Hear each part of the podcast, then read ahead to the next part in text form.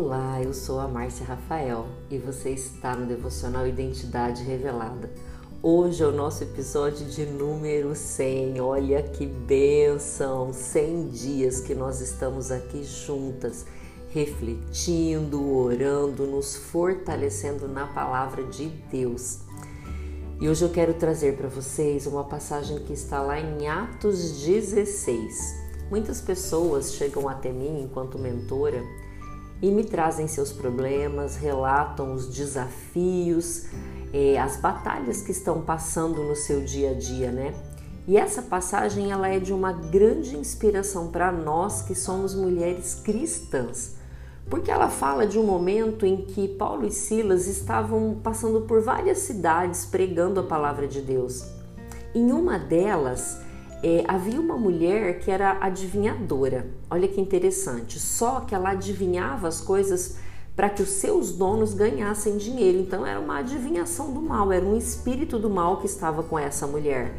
E ela ficava então, ela era escrava desses homens porque ela adivinhava as coisas e eles ganhavam dinheiro.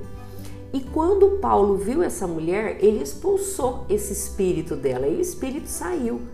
Mas quando os donos dela ficaram sabendo do que havia acontecido, eles se enfureceram. E aí eles foram até as autoridades do lugar.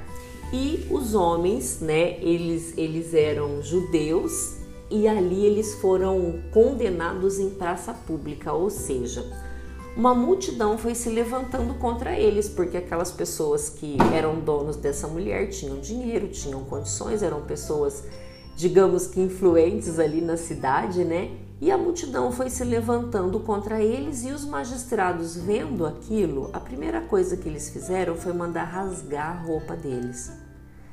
Amadas, imagine alguém rasgando a sua roupa em praça pública. Olha o tamanho da vergonha a que você seria submetida. Imagina aqueles dois homens, discípulos de Jesus, tendo as suas roupas rasgadas em praça pública. Talvez eles jamais imaginassem na vida dele, na vida deles que aquilo iria acontecer, que eles iriam passar por tamanha vergonha. E talvez é isso que você tem vivido na sua vida hoje, uma fase de muita vergonha, uma fase em que pessoas te humilharam, em que situações fez com que você se sentisse, se sentisse humilhada. Pensa comigo. Você está vivendo, você já viveu uma situação assim? Mas se não bastasse isso, o que é que aconteceu? Eles ainda foram açoitados. Eles foram açoitados com varas, apanharam, apanharam muito, muito, muito, porque imagina aquela multidão enfurecida dizendo: mais, mais, bate, bate. E se não bastasse isso, se não bastassem eles já terem sido humilhados, se não bastassem eles terem sentido muita dor física, estarem todos feridos, machucados, eles ainda foram lançados na prisão. E quando eles foram lançados na prisão, sabe o que fizeram com eles? Prenderam os pés deles no tronco. E isso tem toda uma conotação. Há muitas vezes em que você diz que você se sente presa. Nossa, eu estou me sentindo presa, como se uma bola de, de, de peso, uma bola de ferro estivesse amarrada nos meus pés. E quando existe essa, essa citação, significa que algo está impedindo que você avance, algo está impedindo a promessa de Deus para sua vida algo está impedindo que você leve adiante a palavra que você precisava levar. Porque, gente, imagine, eles já estavam envergonhados, eles já estavam extremamente machucados fisicamente. Não havia necessidade nenhuma de amarrar os pés deles nos troncos. Eles estavam na prisão, eles não iriam fugir para lugar algum. Mas aí o que, que aconteceu? Veio um terremoto. Um terremoto que sacudiu a prisão. E sabe o que, que Paulo e Silas estavam fazendo? Provavelmente, se fosse eu ou você, nós estaríamos reclamando, chorando, lamentando, perguntando: Deus, por que eu? Por que, que você fez isso comigo? Eu estou aqui na sua igreja, eu oro todo dia, eu cuido da minha família, eu cuido do meu trabalho, eu sou uma mulher sábia.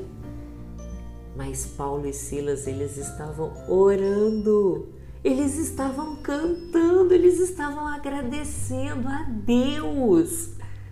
Poxa, eles foram humilhados, arrancaram a roupa deles, eles apanharam até caírem desfalecidos, eles foram lançados na prisão, eles tiveram os pés deles amarrados no tronco. E o que é que eles estavam fazendo?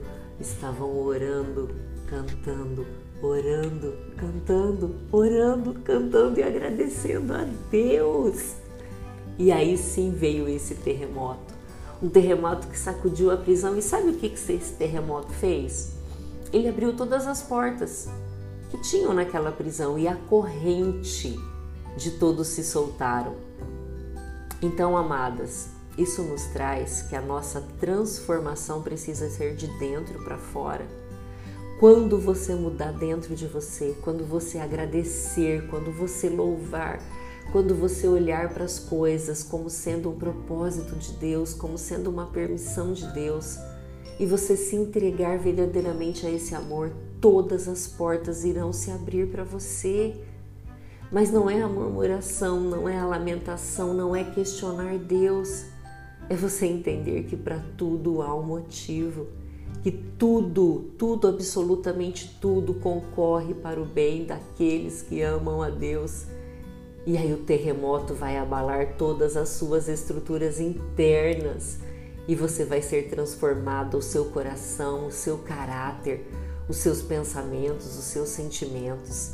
E aí sim você vai ser liberta novamente. E aí sim você vai ser livre novamente. Então que a gente possa entender que mesmo diante das dificuldades, mesmo diante dos desafios, mesmo diante das batalhas, nós precisamos perseverar. Nós precisamos continuar cantando, orando e agradecendo. Eu desejo um excelente dia, um excelente domingo e um excelente início de semana para vocês. Um beijo e até amanhã.